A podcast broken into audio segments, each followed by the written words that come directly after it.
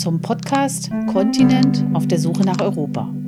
Dem Podcast zur gleichnamigen Ausstellung von Ostkreuz, Agentur der Fotografen und der Akademie der Künste Berlin. Mein Name ist Anja Meier. In diesem Podcast spreche ich mit den Mitgliedern, also den Fotografinnen und Fotografen der Agentur Ostkreuz, über ihren jeweiligen Beitrag zu der Ausstellung Kontinent auf der Suche nach Europa. Unter diesem Titel präsentieren sie erstmals gemeinsam ihre Position. Was zeigen sie in ihrer Arbeit? Wie ist ihre Sicht auf den Kontinent Europa? Und wie arbeiten sie? Was macht sie als Fotografin aus? Die Ausstellung ist vom 2. Oktober 2020 bis zum 10. Januar 2021 erstmals in der Akademie der Künste am Pariser Platz in Berlin zu sehen. Ich spreche heute mit dem Fotografenpaar Ute und Werner Mahler. Hallo, guten Tag. Hallo. Hallo, Tag. Bevor wir miteinander über euren Beitrag zu der Ausstellung Kontinent auf der Suche nach Europa sprechen, möchte ich euch unseren ZuhörerInnen gern kurz vorstellen. Ihr wurdet 1949 und 1950 geboren, bitte dazwischen reden, wenn was nicht stimmt, und seid seit eurer Schulzeit ein Paar.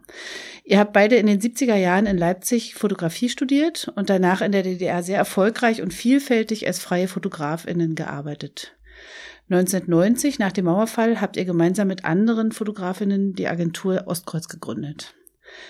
Werner, du warst bis 19, 2019 Geschäftsführer der Agentur. Ja. Außerdem hast du im Jahr 2005 gemeinsam mit Thomas Sandberg die renommierte Ostkreuzschule für Fotografie gegründet. Mhm. Und Ute, du warst bis 2015 Professorin für Fotografie an der Hamburger Hochschule für angewandte Wissenschaften. Mhm.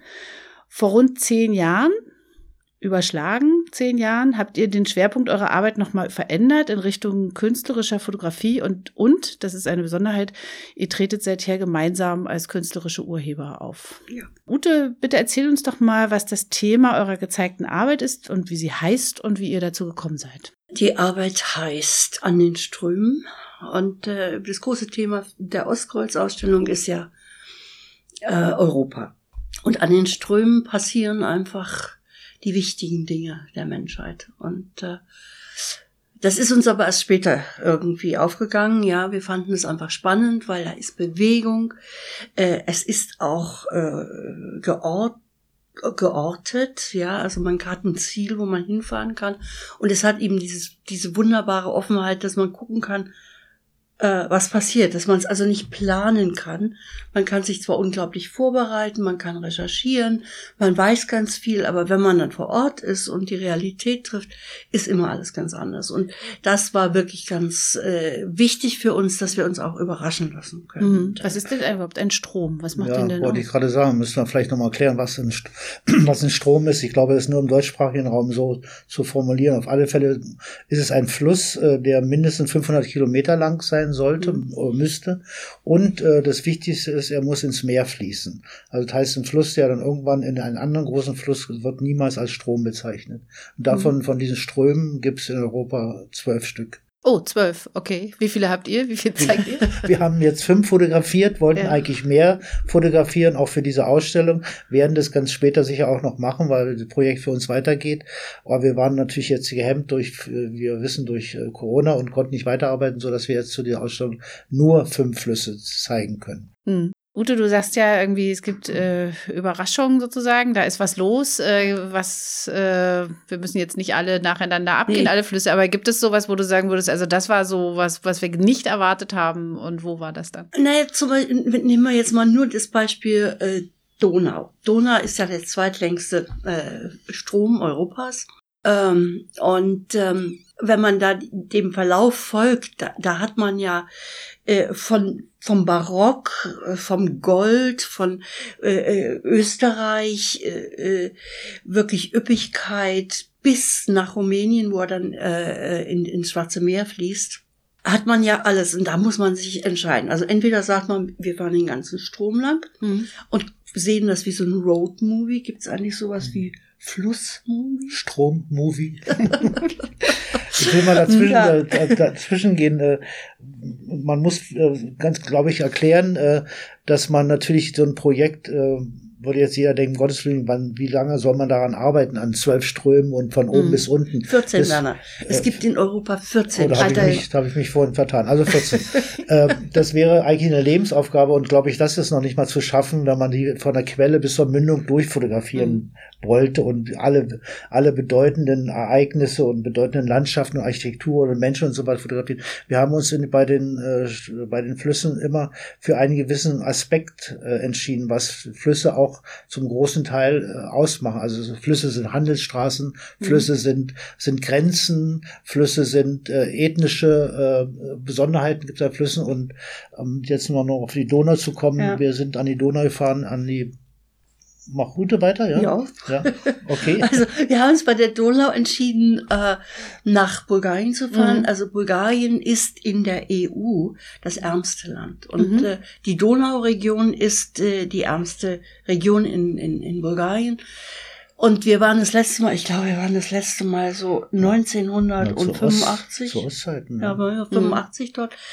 Also es war wahnsinnig spannend. Man, man ha- erfährt ja auch so wenig jetzt von diesen speziellen Regionen. Und dann sind wir da hingefahren. Das war wirklich wie ein Abenteuer. Mhm. Also wir haben nicht gewusst, was auf uns zukommt. Wir haben auch nicht gewusst, wirklich, wie sieht es da aus an, an den Ufern? Was passiert da? Wie, wie gehen Menschen mit diesem Strom um? Und äh, das war eben das Überraschende. Ja. Ja, diese, aber auch diese wirklich große, echt so richtig große Offenheit und Freundlichkeit. Ja. Das war, Ja, vielleicht ganz kurz zusammengefasst, äh, was wir nicht erwartet haben, die Bulgaren leben an ihrem Fluss. ja. An vielen Flüssen ist nicht so direkt Leben, da passiert Industrie, ganz viel Mhm. Industrie oder so, aber die leben da zumindest im Sommer und die, der ganze, ganze Ufer in Bulgarien ist eigentlich durchweg, wo man hinkommt, ist äh, bevölkert von äh, Sommertouristen, die da Hütten haben und Wohnwagen müssen da Mhm. hoch und groß stehen, Bauwagen Hm. und die da zwei, drei Monate im Sommer da sind und toll äh, Spaß haben. Ich weiß nicht, die arbeiten wahrscheinlich nicht oder haben keine Oder Arbeit, haben, keine. nehmen sich einfach den Sommer frei. Also es war wirklich auffällig, Ja. wie, wie äh, die Bulgaren mit dem Fluss umgehen. Ihr wart auch im Sommer da. Wir waren im Ja, Sommer da und okay. wir waren auch am Po. Mhm. Und da wiederum ist es ganz auffällig, wie schwierig es ist, an den Fluss ranzukommen. Mhm. Also war der, das absolut Gegenteil. Ja. Also das, man, uns wurde gesagt, dass äh, es Leute gibt, die fünf Kilometer entfernt vom Po waren und noch nie an dem Fluss waren. Man kommt doch ganz schlecht, äh, also kaum ran an den Man Fluss. kommt Also so schlecht eine ran. Abgewandtheit ja, eigentlich so eine abgewandte. Fluss, Ja, Hat sicher auch zu, damit zu tun, dass der Po permanent äh, über die Ufer getreten ist. ist ja auch der, der eingezwängteste Fluss, äh, den es in Europa gibt und der äh, äh, ja, eingezwängteste und der. Ach echt? Ich dachte, das wäre der Rhein. Der Nee, auch nee, der, nee, der Nein, Po, nein. der Po ist derjenige, der am meisten geknechtet wurde, Ja. sozusagen. also da haben so die will. Menschen wirklich den Lauf absolut bestimmt. Und die nehmen ja auch vom Po äh, ganz viel Wasser weg, um die Reisfelder äh, zu Mhm. äh, am Leben zu erhalten. Den guten italienischen Risotto-Reis. den guten italienischen Risotto. Und das ist, also äh, es, man nennt es dann auch einen Aderlass des Flusses. Mhm. Was mir aufgefallen ist äh, bei euren Bildern, es finden sich ja so ganz poetische, aber auch so formal strenge Fotografien.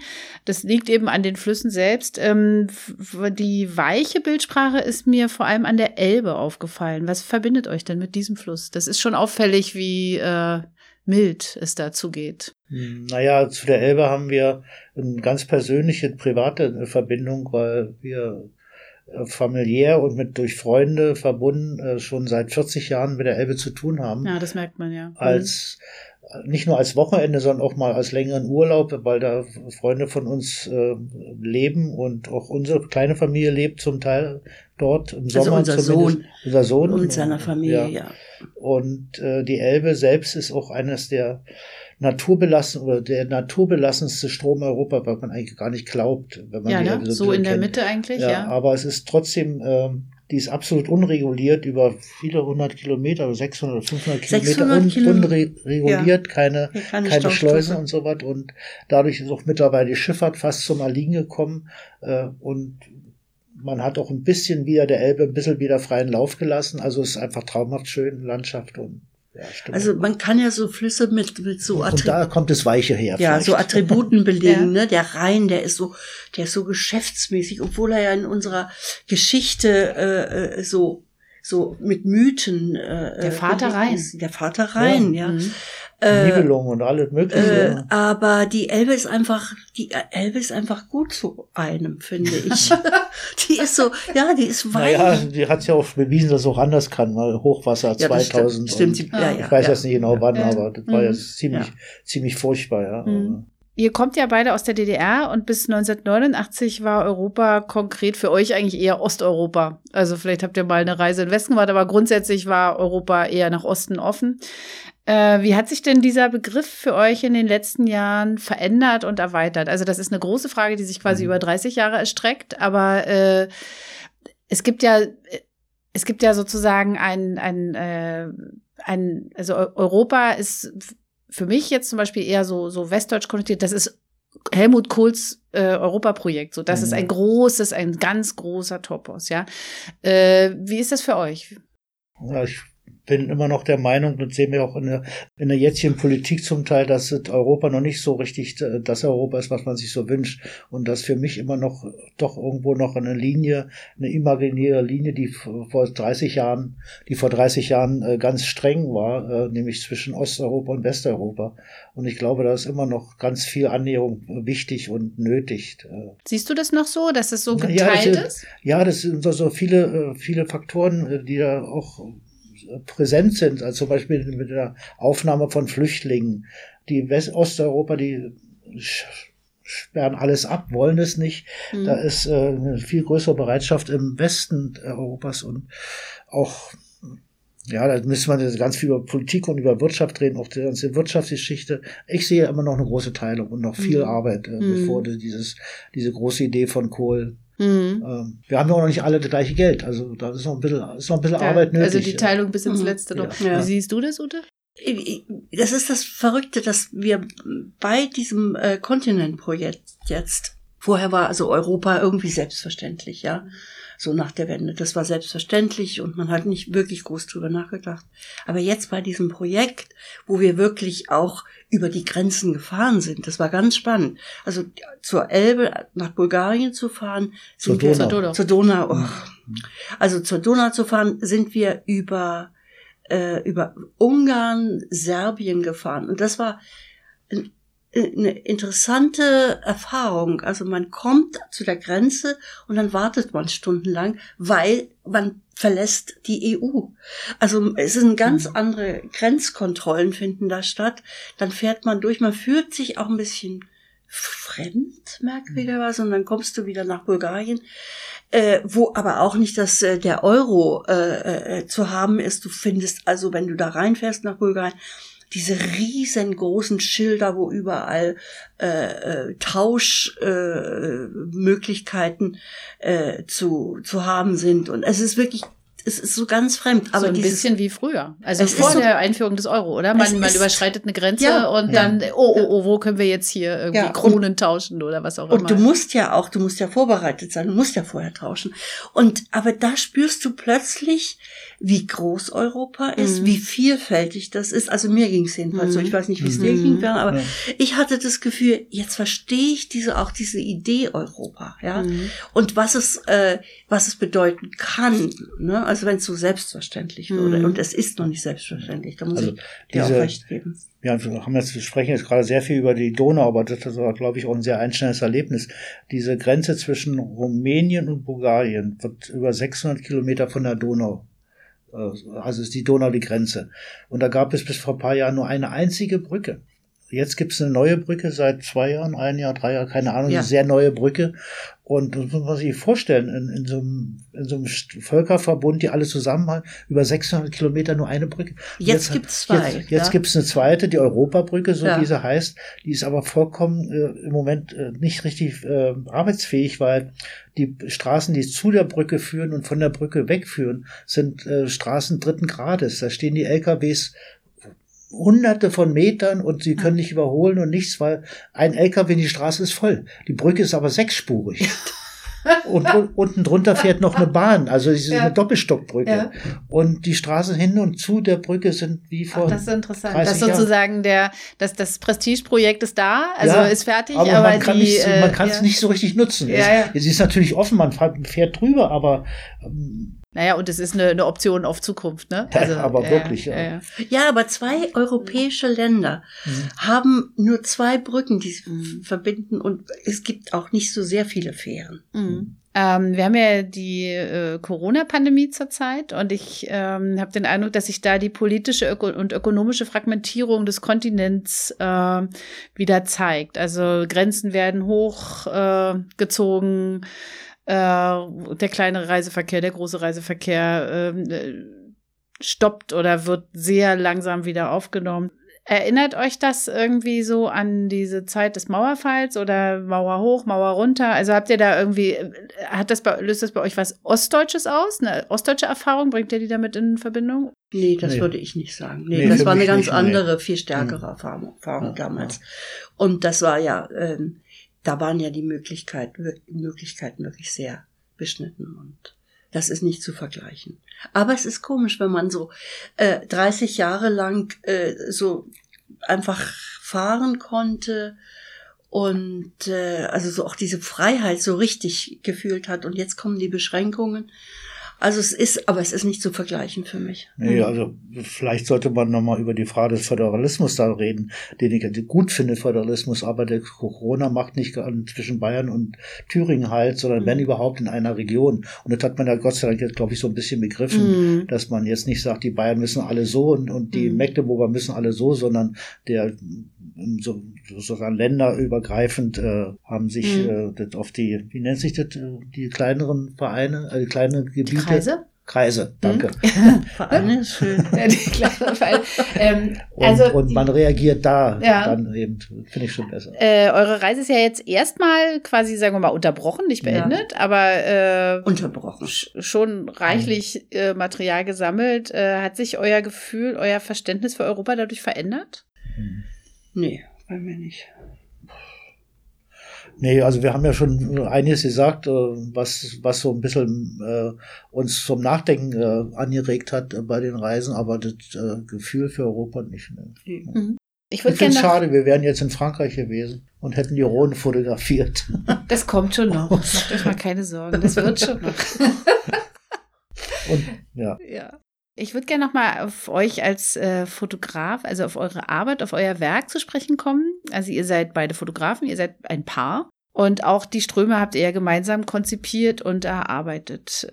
Die Frage geht eher an Werner. Äh, erzähl doch mal, gibt es da Abmachungen, Streit, äh, heimliche Zeichen, wann etwas ein Bild ist? Weil das ist ja eine Frage. Ich meine, ihr seid ja trotzdem, auch wenn mhm. ihr sozusagen schon seit Jahrzehnten zusammen seid und auch jetzt lange schon mhm. zusammenarbeitet, trotzdem muss ja irgendwann die Entscheidung für ein Bild fallen. Wie, wie läuft das ab? Ja, wir haben ja oft gefragt und äh, man kann da eben sehr konkret darauf antworten. Wir haben erstmal entschlossen, das war für uns eine Voraussetzung, dass wir mit einer Kamera fotografieren. Das ist in dem Fall eine Fachkamera, das muss man nicht lange, steht auf dem Stativ. Man muss mit einem schwarzen Tuch durchgucken. Also wir haben gar nicht die Möglichkeit, dass jeder mit der Kamera irgendwie hin und her und so, sondern dann wird das Motiv gemacht und also dann. es wird schwer gemacht eigentlich, oder? Wird, wird schwer gemacht, ja. ja. Und dann haben wir beide die Möglichkeiten, dieses Bild durch die Kamera zu sehen. Also wie bei Fotografen so ist, beim Fotograf.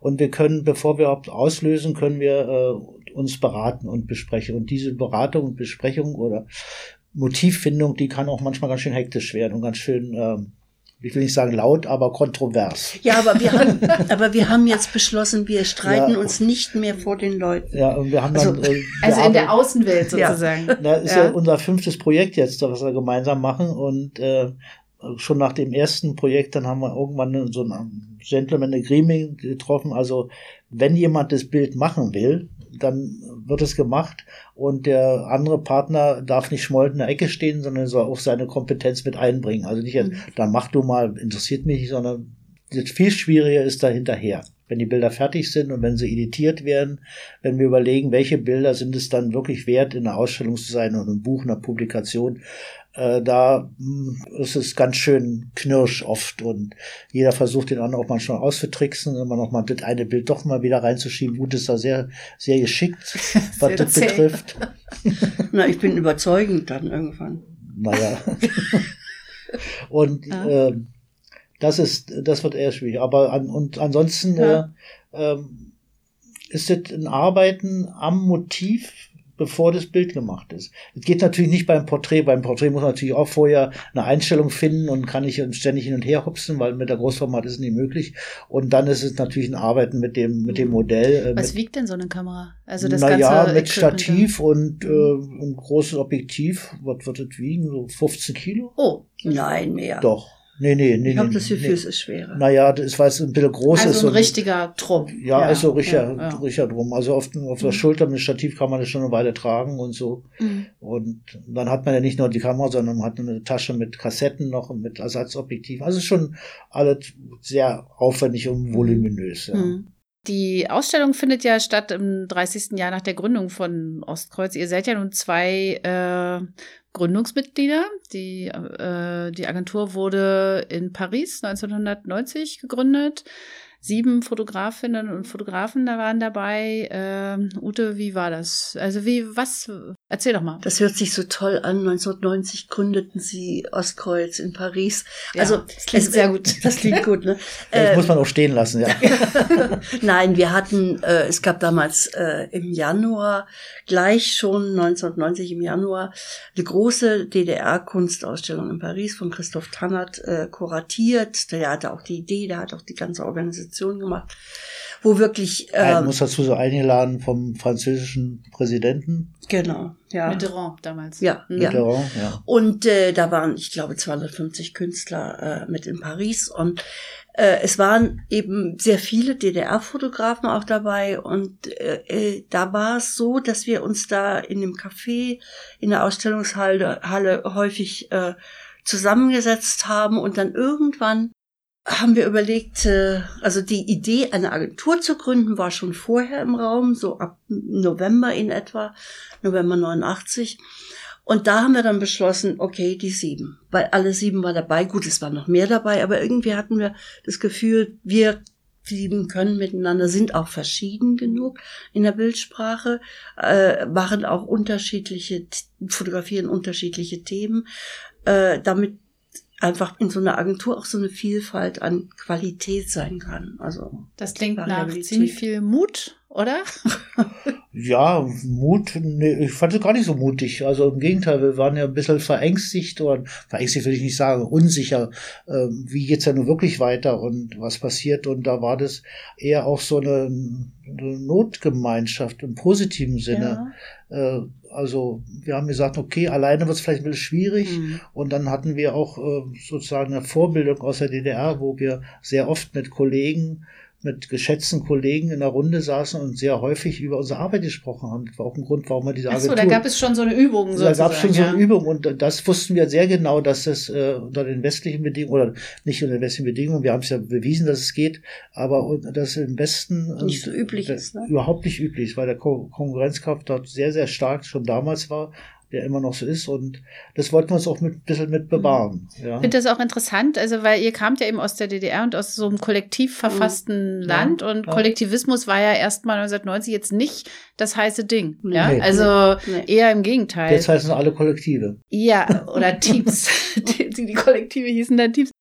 Warum hat es euch da in die Gruppe gezogen? Also außer, dass ihr mit Leuten eure Bilder besprechen könnt, äh, auf deren Meinung ihr Wert legt. Na, es war auch eine ökonomische Idee natürlich. Mhm. Ne? Also es war so, wir wollten fotografieren, alle. Ähm, aber dieses Wissen, wie kriegt man jetzt die Bilder dahin, wo sie dann gedruckt werden oder wo sie gebraucht werden, das war, da, da war es schon das alles noch sehr nebulös. Also wir hatten ein bisschen eine Ahnung von den Kollegen, äh, aus dem Westen, aber so richtig wussten wir es nicht. Und äh, es war klar, wir brauchen auch jemanden, der uns diese ganzen organisatorischen Dinge abnimmt oder äh, der einfach jemand, der dann am Telefon sitzt und die tollen Aufträge naja, wir, annimmt ja, und uns dann äh, weitergibt, weil wir sind ja fotografieren. Hm. Aber dafür hätten wir nicht so weit gehen brauchen, um äh, nicht so weit gehen hm. brauchen, wie wir es gemacht haben, weil wir hatten äh, schon, äh, der Gedanke war schon ganz wichtig, dass wir als Gruppe, glaube ich, besser auftreten können. Und ja, ja. das war uns, glaube ich, wichtig und da bin ich wieder bei dem, auch bei dem Ängstlichen, dass man eben zu, zu sieben dann doch anders agieren kann als ja. alleine. Und dann hat man natürlich auch ein Riesenvorbild, äh, Magnum. Uns wurde mhm. ja aber nachher gesagt, dass wir uns ja. äh, nach denen gerichtet haben, was auch zum großen Teil stimmt. Ich meine, die Magnum hat, der Gründungsgedanke von Magnum war der, sie wollten nicht mehr ausgenutzt werden. Sie wollten selber bestimmen, was mit ihren Fotos passiert. Das war der Hauptgrund, warum sich Magnum gegründet hat. Und äh, das wollten wir auf, mit aufnehmen. Und da muss man auch dazu sagen, dass es so komisch wie es klingt wie in der DDR, zum Teil, wirklich nur zum Teil. Und äh, bei einigen Auftraggebern immer sehr äh, genau mit bestimmen konnten oder mitreden konnten, welche Bilder gedruckt werden. Ja, bei speziellen, also so der Sibylle zum Beispiel, mhm. ja. Bei der Modezeitschrift. Genau, bei der, Modezeitschrift. Das war einfach so eine ganz selbstverständliche mhm. Zusammenarbeit, ja. Aber ich habe ein Jahr bei der für dich gearbeitet. Ich konnte jedes Mal äh, mit meinen Arbeiten zum Grafiker gehen und wir konnten gemeinsam sagen, so und so und so sieht es mhm. aus. Ja. Ähm, heute seid ihr 22 Mitglieder in der mhm. Agentur. War das in etwa der Plan? Nee. Kann man das von heute nee. von naja, damals aus sagen? Planen will ich nicht sagen. Auf alle Fälle war uns ziemlich äh, dann irgendwann sehr bald klar, dass wir mit, mit den sieben so ein bisschen im eigenen Saft schmoren und uns gegenseitig nicht mehr so wahnsinnig viel Inspiration gegeben haben. Und äh, ich, ich bin der Meinung, wir haben viel zu spät angefangen, die Agentur ein bisschen zu erweitern. Wir haben, glaube ich, erst, wann, hilf du mir, Ute, wann ist hm. Maurice dazugekommen? 1900, Mitte der, Sech, Mitte der 90er, glaube ich. Mitte der 90er mhm. oder 96 oder 97, wo dann Maurice Weißer als erster äh, sozusagen dazugestoßen ist zu uns sieben. Wir hätten damit früher anfangen können, aber was die Frage betrifft mit 20 oder 22, wir wollten immer klein bleiben. Und 20 klingt schon viel, aber das ist immer nach wie vor klein. Also das wird doch nicht mehr werden. Mhm. Ja, es ist wichtig, dass, äh, dass auch junge Leute dazukommen. A, weil es auch einen ökonomischen Hintergrund hat, aber eben auch einen ideellen, also, weil da kommen andere Sichten äh, und andere Haltungen zu, mhm. zu den Ereignissen. Ja, das habe ich mich auch gefragt, wenn man rüberschaut durch die Reihen der Fotografinnen mhm. und Fotografen, fällt ja schon auf, dass manche erst Mitte 20 sind. Mhm. mhm. Und ihr beide seid jetzt 70. Ähm, Gibt es da auch gewachsene Hierarchien, die man auch hinterfragen muss? Also seid ihr dazu in der Lage oder gibt es auch mal Stress? Es wird ja nicht immer nur Tag und Nacht ein wahnsinnig interessanter und schöner kreativer Prozess sein. Oder? Nee, nee, auf alle Fälle auf, also kein, diese, auf keinen Fall. Aber diese Hierarchien, die, mhm. die, fallen mir jetzt als Gründungsmitglied nicht so wirklich auf. Vielleicht sollte man da die Jüngeren mal fragen. Mhm. Äh, aber ich habe das Gefühl, alle sind gleichberechtigt, alle reden auch wirklich bei den wichtigen Entscheidungen mit. Mhm. Äh, und das, was ich aber wirklich gut finde, sind die, das ist diese, dieser Respekt, den alle vor den Arbeiten der anderen haben, sonst wären die ja mhm. nicht bei uns, ja. Natürlich gibt's Reibereien, ja. Mhm. Natürlich sagt man auch manchmal äh, vielleicht eine zu harte Kritik, ja. Ähm, oh, aber das ist ja alles, finde ich, wichtig. Das hilft ja alles weiter. Und äh, bisschen schade ist diese, diese wirklich große Nähe, die wir am Anfang hatten zu sieben, wo wir uns wirklich noch, wo, wo wir zu allen Geburtstagen gegangen sind mhm. und wirklich sehr viel miteinander gemacht haben und noch ganz viel und intensiv und in, diskutiert haben. Das findet jetzt in dieser großen Anzahl von Fotografen nicht mehr so richtig statt, weil wir häufig uns konzentrieren müssen auf aktuelle äh, Problematiken oder aktuelle neue Dinge, die anstehen.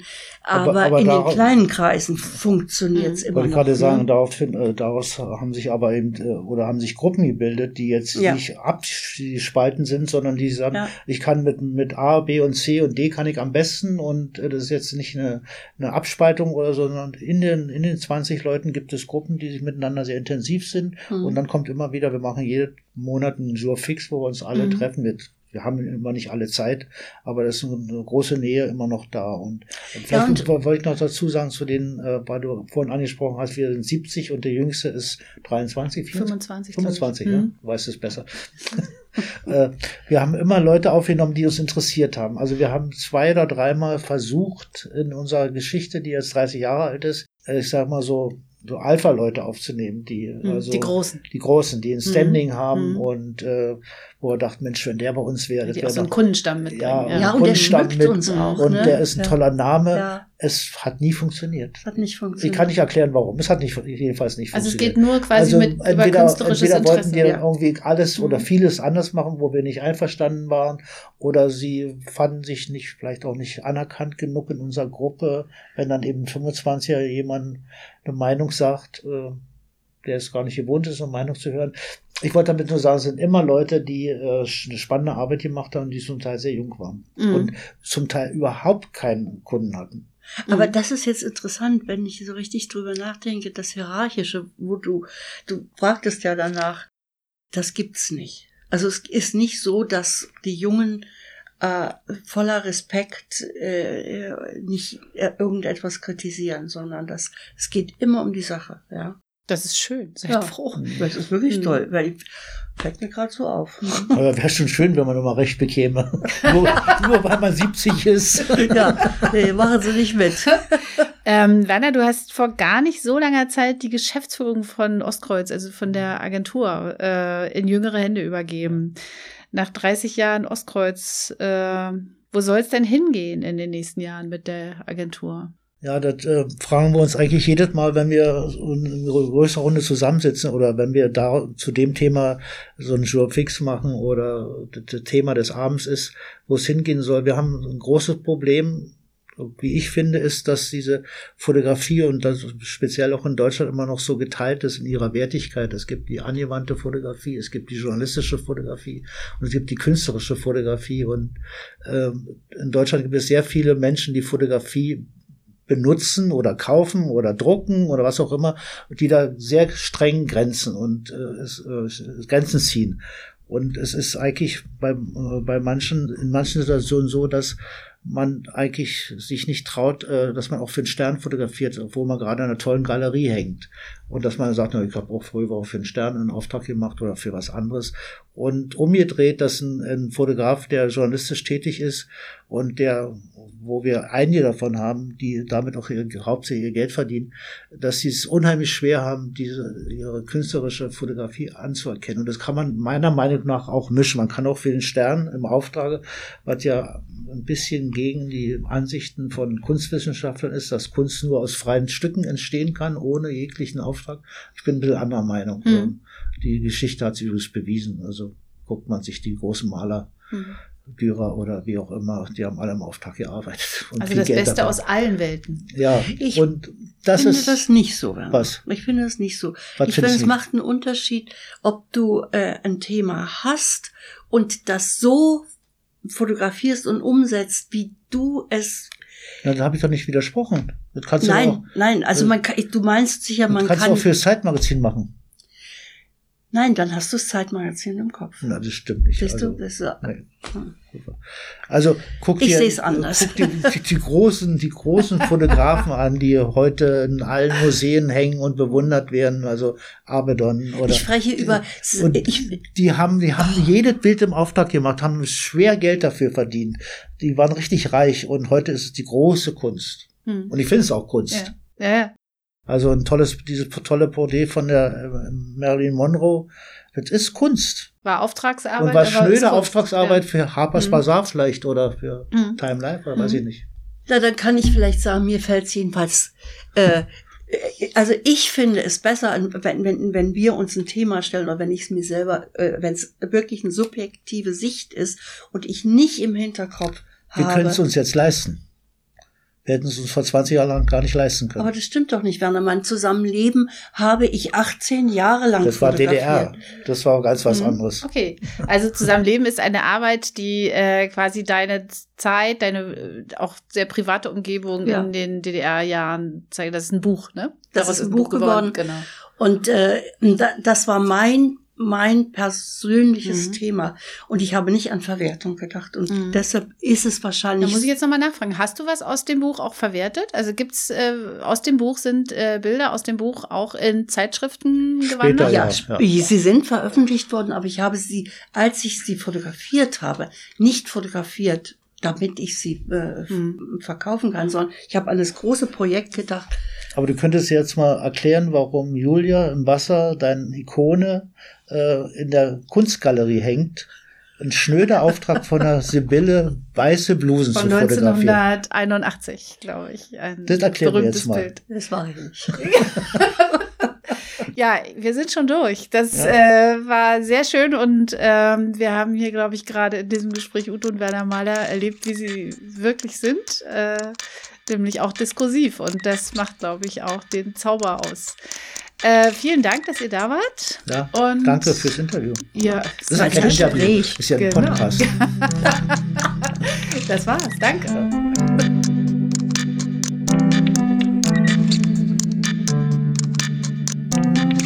Das ist der Podcast zu Kontinent auf der Suche nach Europa. Eine Ausstellung von Ostkreuz, Agentur der Fotografen und der Akademie der Künste Berlin. Redaktion Anja Meier und Thomas Winkler. Produktion und Musik Nikolai Kühling. Danke an die Taz, die Tageszeitung, für die Nutzung ihres Studios im Auftrag der Akademie der Künste Berlin und Ostkreuz Agentur der Fotografen.